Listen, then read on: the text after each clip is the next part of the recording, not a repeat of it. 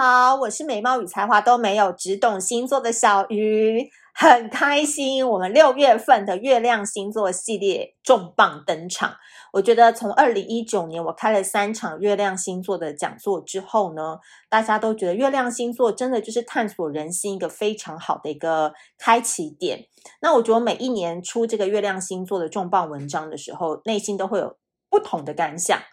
也对啦，就是人过了一年后，对不同的人的接触啊、观察也都会有新的变化嘛。那在这边呢，也想要征求看看大家的意见，就是说，如果我们七月份大家来一个线上相聚，一起来开一个呃月亮三部曲的线上课程，然后一起来聊一聊、分享跟学习你的月亮星座跟你的影响的话，大家如果有兴趣的话。呃，可以留言跟我讲，所以我可以促使一下我们团队，看能不能把这个课程给开成。然后另外呢，也要特别提醒大家，虽然我知道今年大家疫情都很不易，但是我觉得，嗯，凡事都有好有坏嘛。那我觉得从好的一面来看，就是在这一个世界越乱越繁杂的过程当中，你自己的心就要更定。然后我们今年在六月八号开始，在小鱼星座的粉砖上面，大家赶快去看，手刀切到 Facebook，赶快去看小鱼星座。大家应该都知道，我们的厌爱症厌爱诊疗室已经正式开张了，现在是问卷的募集期间。那可能第一次接触到小鱼星座的人都会想说，为什么要开个艳爱诊疗室呢？其实。这是延续去年二零二零年小鱼星座的牌卡“爱无能负能量生活指引卡”，简称小负。呃，当时他推出的时候就受到很多人的欢迎，那我们在啧啧募资上面有很好的成绩。今年他的妹妹要诞生了，就叫做小爱，好不好？那我觉得小爱呢，她是一个情欲很重的女孩，所以这一次呢，我们特别希望是要用情欲来勾起你的直觉，然后用直觉来解决你的人生问题。可是我们的牌卡绝对不是什么今天要什么体位啊，然后要交换什么真心话大大冒险，我们不走那个路线的，我们是走就是一句很汤汤水水的话，勾起你对人性跟对自我的一针见血的。呃，毒鸡汤，所以里面有很多句子，我都是自己非常喜欢。然后后面的每一个解释，都是我去反复咀嚼这段文字之后，然后所达成的一个想法的淬炼。所以五十二张牌卡，我们在七月二十号，七月二十号，去年是七月三十，今年是七月二十，我们就要在泽泽上面募资啦。所以大家赶快听完这一集，帮我们到小鱼星座的粉砖置顶文，置顶文，呃，或者是我在这边也可以放链接，在资讯栏可以放链接，大家赶快帮我们写问卷，开档那一天我们就会通知你，赶快手刀买，因为大家都知道募资这个玩法就是这样嘛，最早的就是有超早重价、早鸟价，就是获得的价钱是最优惠的，所以欢迎大家听到这一集。马上就赶快去买喽，呃，不，去填写，然后七月二十号一定要开档的时候，马上先抢先，好不好？因为我们都有限量的早鸟价。好，那今天呢，我们要讲到的就是月亮星座啦。这一次呢，我比较想要玩的一个主题就叫做“我机掰难相处，你只能怪我的月亮星座”。我觉得很有趣的是说，虽然大家都说男人看火星，女人看金星。但是我觉得这两年与大家互动的感受，其实我觉得女生落差不会很大，这可能跟女生会表达比较细腻有关。金星跟月亮落差不多，但是男人的月亮星座在雄性世界的竞争，它是藏得非常深的。所以有时候你可能看他，哎，太阳狮子有没有？好像很雄壮威武，但是月亮双鱼，谈恋爱就是一个空无的状态，有没有？这就是有时候有个反差感，在男性世界，因为男性世界都太阳比较重嘛，就像爸爸一样，因为他去外面打仗，那你真的花尽了力气看到他柔性母亲的那一面，月亮星座最深层的那一面的时候，你才会发现哇，真的是截然不同的一个，好像两面人的感觉。总之呢，月亮星座是连接我们内心深处的需求，也是双方在感情当中的真面目。那今天我们要来讲的第一个星座就是月亮落到了白羊座。我常常都说，这个白羊座，它就算是这个火星之子嘛，Mars，对不对？非常的勇猛，又是身为十二星座第一个的开创星座，所以他的个性就是一个出生的婴儿，一个婴孩，无所畏惧。有一句话不是就这样讲吗？初生之犊不畏虎。他刚来到这个世界上，他用最纯净、最单纯的想法、最直觉性的反射去面对世界上所有复杂的人际关系、复杂的呃情感连接。所以这是白羊非常非常珍贵，但同时也非常非常你会觉得他很白目的地方。一体两面都是这样的。所以我们看一个人，绝对不能看他 A side，一定要看他 B side 也看嘛，对不对？但是不是讲台语哦，我是讲英文了哈。那个卡片 A 面跟卡片 B 面的概念，OK？但太阳白羊当然很好啊，可能我前面讲的优点它都有啊。但是如果不好意思，我们轻轻柔柔柔弱的月亮遇到了强悍的白羊，真的就是一个充满矛盾的组合。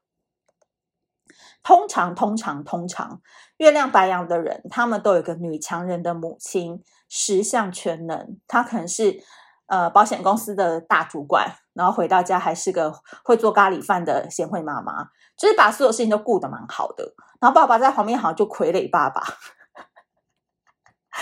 女强男弱的一个家庭这样子。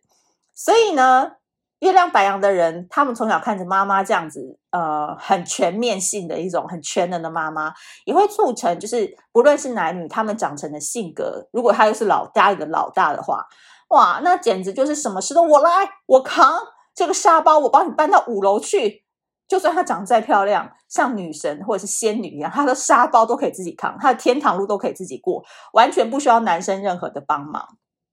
所以，如果说假设你是一个太阳巨蟹、太阳双鱼、太阳处女这种好像比较娇滴滴型的女孩子的话，表面上都很娇滴滴，但不好意思，她月亮白羊。内心是拿着刀的那个武士，什么事情都可以自己处理的妥妥当当的，生病都自己去看病哦，开刀也自己去开哦。人家说最孤独的是什么？一个人去看医生，或一个人躺在病床上，他们都 OK，他们完全不会觉得孤独。所以月亮白羊的独立性非常高，他反而觉得说你们女生怎么上厕所都要牵手，好无聊哦，好幼稚哦，干嘛这样？上厕所上厕所啊，裤子一脱，尿完就赶紧出来啊。尿尿都还比男生快嘛，五秒钟就尿完。我、哦、今天火力很强诶，有没有？遇到月亮白羊，只能举例举到我自己想笑。好，好啦，讲正经的。其实月亮白羊的人谈恋爱哦，他们只注重当下的感觉，所以不婚不生也没关系。哎呀，好好哦，跟他们谈恋爱好好，完全没有压力。所以。当白羊的迅速跟强势落到了敏感的月亮星座，其实这一个人他会自己也会很犯傻，他也会觉得为什么自己常会做出一些很奇怪的举动，因为他们有时候比如说看到伴侣心情不好啊或沮丧啊，他们都不太会呃甜言蜜语，或者是真的弯下腰来，或者是呃跟你道歉，真的很难。就算他内心他觉得非常的愧疚，非常的 sorry，但是他只想赶快解决当下的问题。你不要一直讲废话，你也不要再哭了，好不好？你你有什么对我不满的地方，你就讲出来，我以后就改嘛，好不好？我们就等一下五分钟解决完，我们就去吃那个巷口的那个水饺摊，好不好？就这样。所以他喜欢用最快速解决情绪问题的方式跟你相处。所以好，这个他可能就没有办法给你很多情感上的那种软性的依靠，但是跟月亮白羊人相处很有效率。真的很有效率，就是哭对他们来讲是很好的手段，装心情不好也是很好的手段。然后呢，只有他能做得到的，也是一个很好的手段，因为你就是要非常非常直接跟呃拜托他。月亮白羊的女生也是，她有一点点像男生的性格，像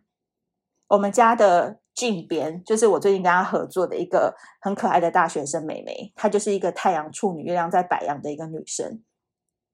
她真的超十项全能的，她现在才大二要升大三，然后她是我正大的学妹，然后她就是因为正大有两个人确诊嘛，所以大家都五月之后都已经在远距上课了，然后在远距上课的时候，你知道在家的时间就比较闲嘛，然后所以有很多时候，比如说我们要做 PowerPoint 或者是一些简报。哎，我真的跟他讲话哦，就很像真的不是在跟大学生讲话，就是像我处女，我会很啰嗦，可能想讲一大堆，可是他马上就会说：“好，我知道了，学姐，那大概是这样是吗？”就是非常的迅速有力，然后你都不会觉得说他很笨，当然他可能内心会有些疑问，可是他好像会自会去自己找方法，他不太会问我太多很 detail 的东西。所以我觉得说，嗯，月亮白羊真的好像工作上是真的蛮靠谱的，然后真的也不会在那边给你耍一些大小姐脾气啊，或者是这边问东问西这样子。嗯，所以呢，很有效率。那谈在感情上面呢，比如说你哭，月亮白羊的人就给你糖；你没洗头，月亮白羊的就给你买洗发精，有没有？你要什么，你缺什么，他就会直接买给你。但你就是不要那边那边还没买拿了以后那边假装生气什么，就是后面的那些那个戏就不要演了。但你要他们陪你哭哭啼啼，深具同理心，真的给不起，齁，真的是给不起，你就不要跟月亮白羊的人要了。但好处是呢，如果你也跟他同样是关注当下的话，你们的关系发展就会一飞冲天，有趣好玩。所以基本上哦，你一定要有个概念，就是说，我们今天都不谈太阳星座，我们就是讲主打就是月亮白羊。其实月亮星座是很柔弱的，它就是一个情绪性的一个展现。那白羊是一个很强势的一个星座嘛，想想到一就讲一，想到十他就直接讲十。所以有时候他在情感关系当中，他的反应就会很直接，但他绝对是没有恶意的，他只是没有办法拐拐个弯说假话，真的。所以如果你的另外一半或者是你相处的对象是月亮白羊的话，你一定要从另站在另外一个观点去看他说。其实啊，人跟人遇到都是一种互补啦。讲真的，你就是那种爱纠结，就很容易遇到月亮白羊。然后呢，你就是那种爱哭哭啼啼，你就很容易遇到月亮白羊。真的，月亮白羊就是天生可以帮你解决很多不必要的小剧场跟不必要的纠结。当然，他们自己也会有小剧场，也会有纠结。但我再说一次，月亮白羊的人非常的独立自主。所以他对于感情来讲，他有时候真的看淡就看淡。他可以跟一个人维持关系很久，可是他也可以拥有他独立的生活。所以相对而言，你身为他的伴侣，你就自己不需要那么多小剧场跟那么多的纠结了。那相对月亮白羊就更喜欢跟比较看得开的人啊，比较想得通的人在一起相处，因为他就觉得当下我们是开心的，我见到你是愉快的，那就够了。那你跟我讲以后的事情，讲真的，月亮白羊的人他就是小孩。他也不会思考到那么远，所以你只要当下让他开心，他觉得跟你在一起那个回忆都是好的，你在他心中就放了一个不可磨灭的位置。哎，今天第一集就讲这么好，过来的几个星座还可以维持一样的水准吗？当然可以啦。好的，我们的 podcast 我很在在意所有的成绩哦，所以大家听完这一集，马上先到小鱼星座的置顶贴文 Facebook，我在做的是 Facebook。虽然说现在年轻人好像都不太用 Facebook，但是老人家还是非常专注在用 Facebook。到置顶文去帮我填写问卷，然后呢，七月二十号，手机全部给我拿出来。在那个记事本上面，跟那个日历上面帮我写十二点准备抢泽泽募资，泽泽就是泽泽撑起的泽泽，它是一个台湾最大的募资平台，所以也很希望大家多多支持。当然，你身边如果月亮白羊的人，我相信你听完这一集应该会融会贯通，就更了解他为什么有时候情绪性的反应那么的直接，那么的白目，那么的干眼症，哭不出来。好。如果你喜欢这一集的内容的话，苹果 iOS 系统的朋友记得帮我五星好评，好不好？多多评论。那也欢迎大家加入小鱼星座的社团，我们有两个社团哦。我再呼吁一次，小鱼星座有两个社团，一个是小鱼谈心，一个是小鱼的女人，欢迎大家都可以进入来加入讨论。那我们下次见，拜拜。